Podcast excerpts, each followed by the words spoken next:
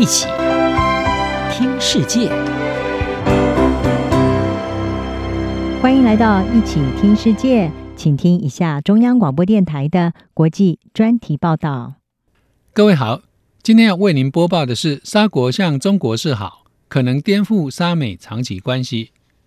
美国《华尔街日报》在三月中引述消息人士报道。沙乌地阿拉伯正与北京积极谈判，要将沙国卖给中国的石油改以人民币计价。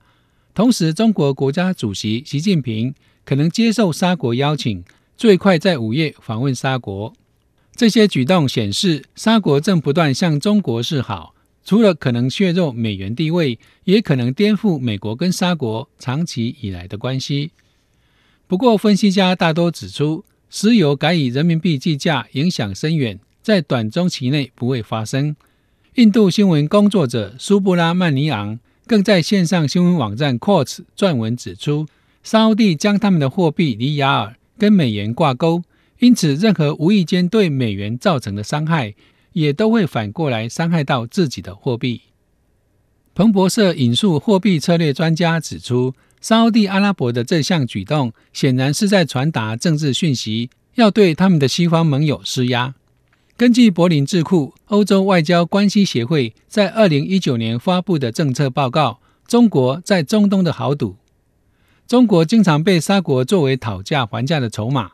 比方，在沙国记者哈绍吉遇害之后，沙国王族沙尔曼亲王显然就利用他的亚洲之行，试图影响美国跟欧洲国家有关对沙国军售的辩论。《华尔街日报》分析指出，沙国目前有许多担心。包括拜登上台以来，沙美关系日趋恶化，美国不支持沙国介入也门内战，以及美国积极推动伊朗核子协议重新生效。欧洲外交关系协会的波斯湾专家毕昂可则向德国之声表示，沙国官员担心中东会越来越不重要，因为美国的重心已经转向亚太地区，同时也在逐渐远离化石燃料。毕昂可指出，波斯湾的王室统治者拒绝跟美国和欧洲站在一起反对俄罗斯，这非关俄罗斯，而是有关迈向新的多极世界秩序时要采取一种保护国家利益的交易手段。沙国的此种背景为中国制造了最佳切入点。中国跟沙国的关系多年来不断深化，在二零二零年，沙乌地阿拉伯成为中国在中东地区最大的贸易伙伴。进出口总值超过六百七十亿美元。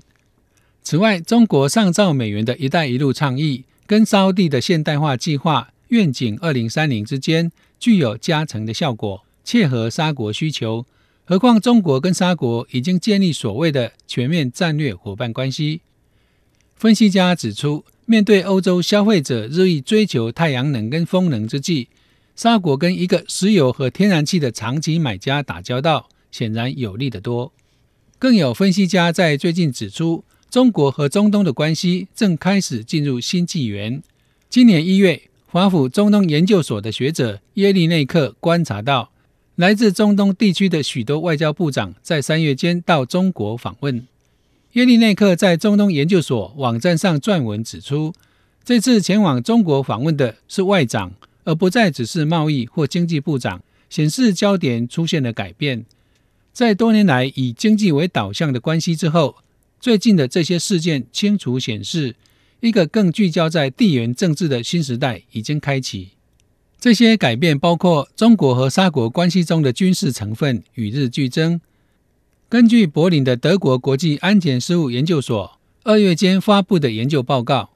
在二零一六到二零二零年之间，中国转移给沙乌地阿拉伯的武器增加了百分之三百八十六。中国先是卖弹道飞弹给沙乌地阿拉伯，然后就开始协助在沙国内部生产。此外，中国会和美国不愿来往的领导人打交道，如同欧洲外交关系协会的分析家在二零一九年的报告中所指出，中国的威权资本主义模式令许多中东政府着迷，在西方施压他们追求治理改革跟人权问责之下。他们将与中国的合作视为一种抵抗此种施压的手段。当然，中国在努力强化人民币地位的同时，其实也在积极寻求避险之道。防范有朝一日可能步上俄罗斯的后尘，沦为西方制裁的受害者。至于中国为何有这种防范避险的举动，背后的动机更加令人关切。以上专题是由央广编译，黄启麟撰稿播报。谢谢收听。